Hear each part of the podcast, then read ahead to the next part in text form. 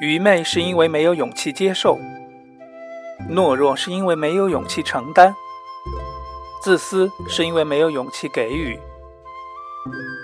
七七八十一勇气播客，每一秒钟都勇敢。大家好，我是七七，今天节目的名字叫做《求求你让我流落荒岛》，可以吗？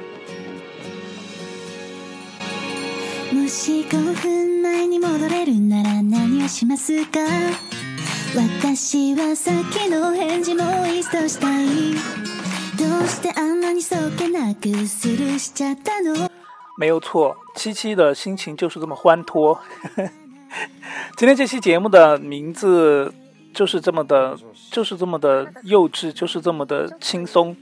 呃，我一直都有一个梦想，我想要流落荒岛。嗯，就像那个《鲁滨逊漂流记》一样，呃，我所乘坐的轮船出了一个，就是遇上了狂风暴雨，我所乘坐的飞机可能就是失事哦，没有人会这么咒自己的，我只是就是说，其他人我不管，反正我没有生命危险就好了。Anyway，最后我流落到了一个荒岛，嗯，就我一个人，我必须得所有的事情都得靠我自己，哇，那是一种多么美好的生活啊！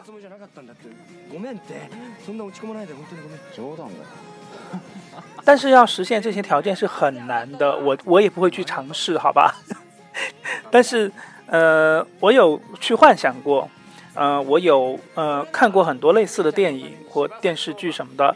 我们来打个比方吧，我们来举举例子，就是呃《Lost》这个美剧，我相信很多人都看过，就是一个航空公司的一个航班坠落在一个荒无人烟的热带岛屿上。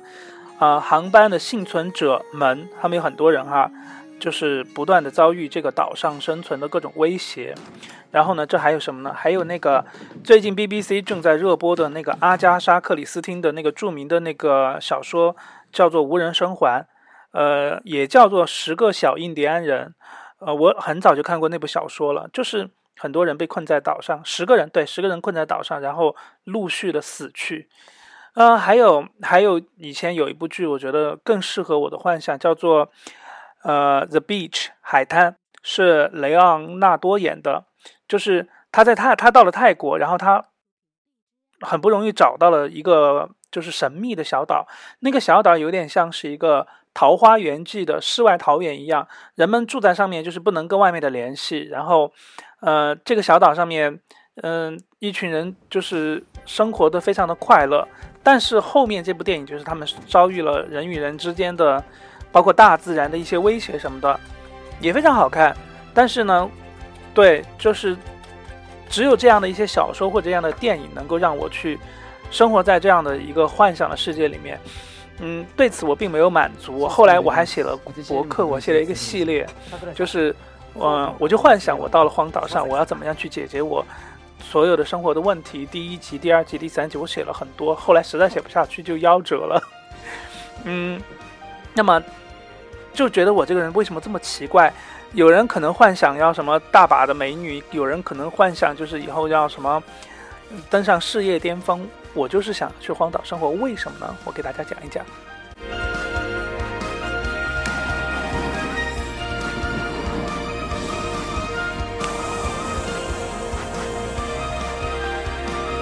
第一呢，就是一个荒岛上能带给你是一个什么样的环境呢？它就是一个密闭的空间，因为你没有办法打电话，别人也不知道你在那儿，你又你没没没有办法联络任何人，所以密闭空间基本上是很多很著名的故事的一个很重要的条件。呃，比如说一个什么海上的船遭遇了什么狂风暴雨，然后慢慢沉下去什么之类的，类似的故事其实蛮多的。你想想看，在这种情况下，观众。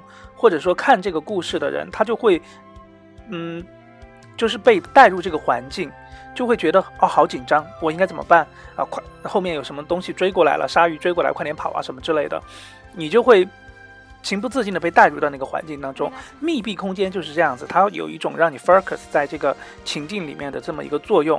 那当然啊，荒岛一定会是一个密闭的空间。那第二个。第二个，这个荒岛能带给我的一个非常的魅力是什么呢？是未知性。所有的这个呃文艺节目哈，就是小嗯故事类的东西，它的未知一定是一个非常重要的东西。嗯，我们现在在看很多的真人秀或者是这样子的呃节目的时候，未知性是一个很重要的一一个点。呃，我以前曾经看过一个节目叫做。一个电影，它讲的是，嗯，找了五个人来参加一个真人秀。这个真人秀的操作方式就是叫做俄罗斯轮盘，就是一把手枪里面不是可能有十发子弹吗？但是子弹我都没有装进去，我只装了一颗。然后呢，谁也不知道这个枪哪一颗打出去是空的，哪一颗打出去是真正的子弹。那么参加节目的人呢，就要拿着这个枪对着自己的太阳穴。来一枪，然后如果你死掉的话，你你就那么不幸的话，你就遇到那颗子弹的话，那你就死掉了。如果你没有死掉的话，你将会得到比如说几千万的巨额奖金，变成一个百万富翁什么的。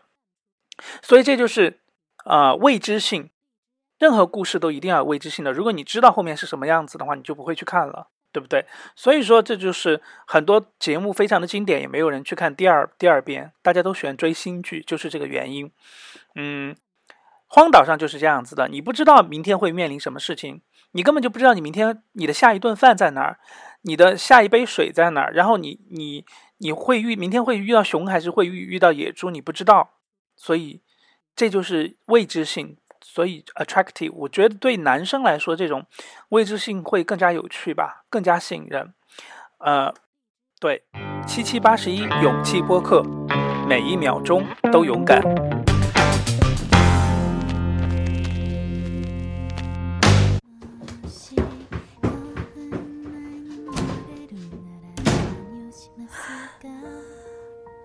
荒岛呢，当然还有一点非常吸引人的，就是你你是你是这个岛的主人，你可以支配任何的东西，就是你今天想要怎么样就怎么样，就是你要比如说你要去搭一个房子，你想把它搭成是土的也可以，你要把它搭成就是木头的也可以。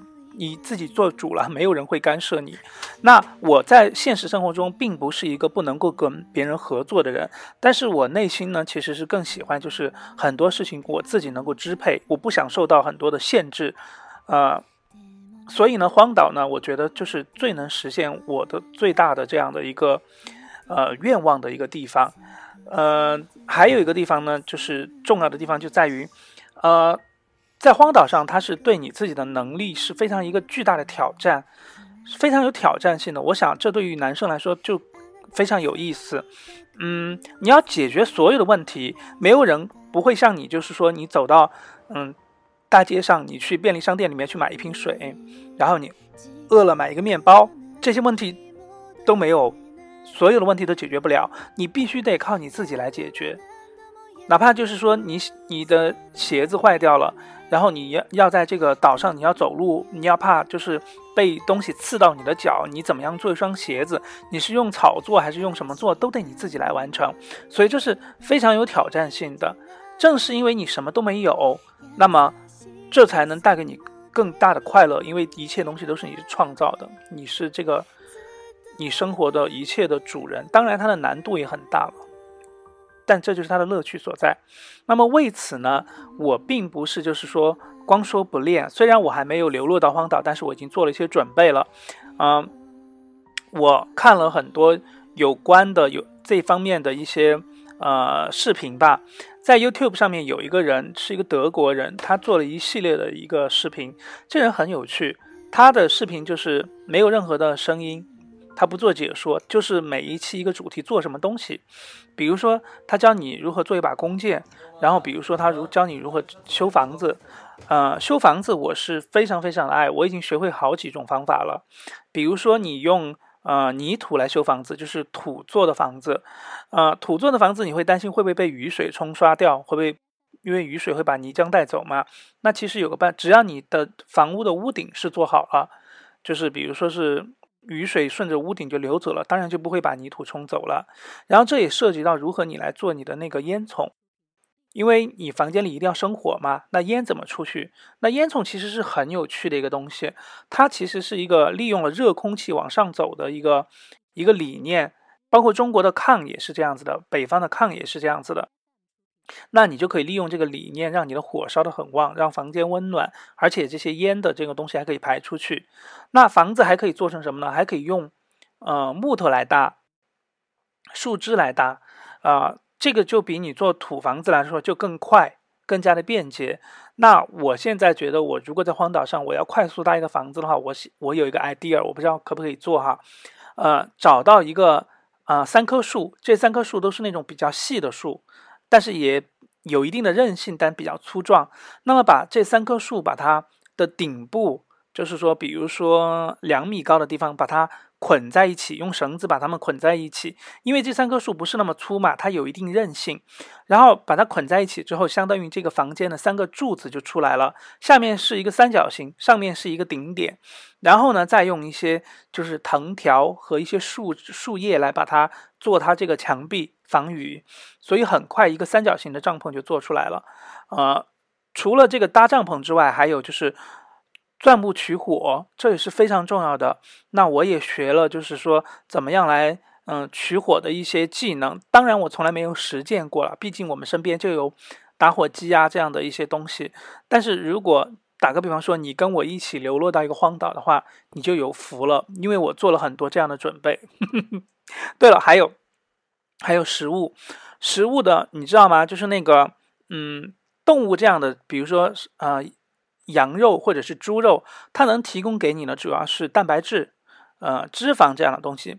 但是人的身体是还需要一个很重要的东西，就是碳水化合物，就是咱们吃的啊米饭呐、土豆啊、面条之类的东西。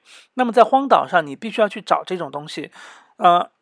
如果你不认识就是红薯或者是土豆的那个叶子是长成什么样子的话，那也许你你就站在土豆上面，你都不知道你脚你去挖挖开那个地下面藏着这个土豆，所以这些积累是很重要的。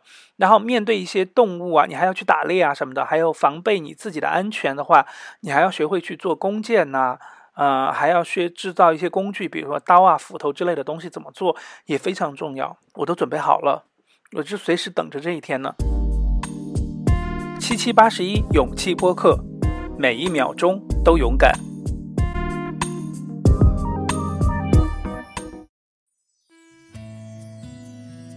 还有，你知道怎么做弓箭吗？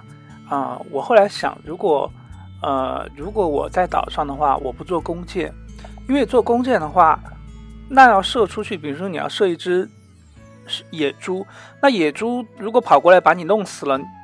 那你根本就没时间跑，所以你必须要一击必中，而且你要增加你的那个呃准确性。那对于啊我们来说，对于我们这种不善于射箭的人来说，那就要做一个弩弩。知道弩跟弓箭的不一样的地方是在哪儿吗？弩就是很像一把手手枪一样，它可以你可以把弦提前给拉起来，然后呢，然后瞄准了之后，然后再射出去。啊，那这样子就会比你用手拉一个弓的话，准确性提高很多，呃，那个弹力也会，你的手的那个力量也不需要那么大，因为你可以提前把那个弓、那个弩箭的那个弦拉好嘛。但这就涉及到很多制造上的问题。那你同样你也需要做一些基本的一些东西，你要搭房子嘛，一些工具，那你需要做斧头，对不对？斧头是一定需要的，那刀也是需要的。所以，啊，甚至高阶版本就是你还要学会做。呃，如何做一些瓦片？你要烧瓦，然后你还要烧那个陶制陶制的罐子，因为你毕竟毕竟你没有锅碗瓢盆嘛，然后你还要储存一些食物啊、水之类的东西，所以这些东西都是需要一些技能的。那我学的还不够，但是我已经学了不少了。还有一个技能也挺有趣的，就是，嗯，你比如说你给自己搭了一个房子，那你就需要一些。呃，睡觉你需要一个草席，对不对？草这种东西，当然或者是叶子、树叶这种东西是很好找啦，或者是你可以把它编成绳子。但是你一旦需要到一些编织物的话，这就有一个技巧了，你需要学会怎么编织。那我们以前有看过那种纺织的那种，就是纺织像那个床一样的东西，就是脚也在踩，手也在推的话，但这个东西其实。呃，我看了那个德国小哥他他的一个视频之后，我现在也学会怎么编了。其实呢，原理很简单，就是这边有几个钉子，那边有几个钉子，把那个线绕上去之后，这样一层一层，就跟打毛线一样，那么也可以编织出很好的这个草席来。所以这些东西就是，如果说有机会去实践的话，就会非常有趣。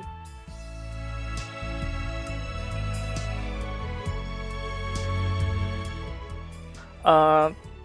最后呢，说一下就是荒岛求生对我来说还意味着什么？嗯，还有一点就是说我这个人其实有点，有的时候对现实生活有一些反思，就是我有点反商业。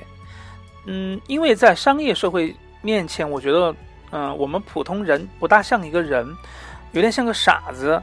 呃，商家很容易就可以引导我们去，嗯，买他们的东西，去过他们想要我们过的生活。所以我其实是有点反商业的，尽管我讲我以前是在购物中心上班的，嗯，我就觉得好像，因为商人，在商人面前，普通的消费者变得有点愚昧的那种感觉，会失去自我。所以呢，荒岛就是这样一个环境，它会让你就是，呃，面对真实的生活，没有任何虚假的东西。嗯，举一个例子哈，在你，比如说我今天。打猎打到了一只山羊，或者说我今天跟一个蟒蛇搏斗了啊，我觉得今天太精彩太爽了。那可能我会想把这个事情记下来，留在我的记忆里面。呃，或或者是说，嗯，你知道鲁滨逊不是要跟一个跟一个皮球跟他聊天吗？我可能会真心真意的跟我的朋友分享，但我绝对不会就是说想把它拍下来发一个朋友圈。现在很多人吃东西就是 吃之前想。先就是为了先拍照，要拍个美美的，就是满足一些比较不是那么真实的一些需求。那嗯，所以就是反商业。另外一个就是反信息大爆炸的社会，因为你在一个荒岛上，就是你就没有办法去刷微博，你也没有办法去看视频，没有办法去做这样的一些嗯，Internet 带给我们的东西，你必须要实实在在的做。那种最实在的东西，呃，你没有办法去淘宝上订一个订一个午餐，你必须得自己做一个午餐。所以呢，我我其实，在荒岛生活是有这样两个目的的，就是反商业和反 Internet 这个反信息时代。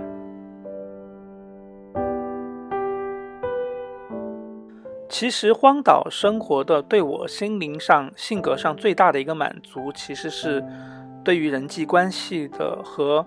如何面对孤独的一个思考，呃，鲁滨逊在漂流到荒岛的时候，他其实后来觉得最大的问题并不是在于，呃，吃的，或者是说喝的，或者是说居住这些基本的生活需求，他最大的问题是在于孤独，他没有人可以跟他说话，他甚至对着一个皮球，把它给他取了个名字，每天对他说话，嗯，所以说。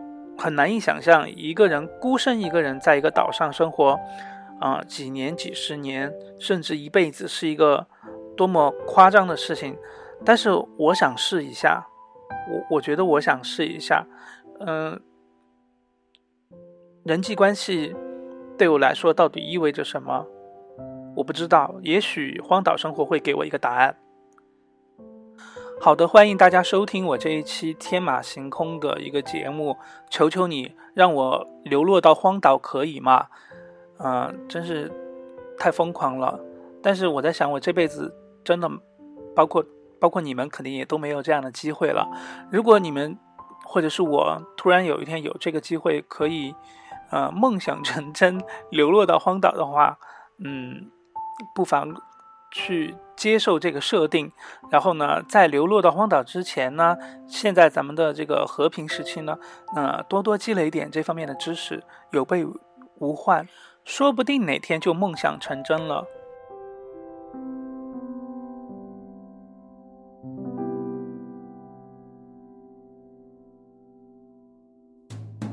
七七八十一勇气播客，每一秒钟都勇敢。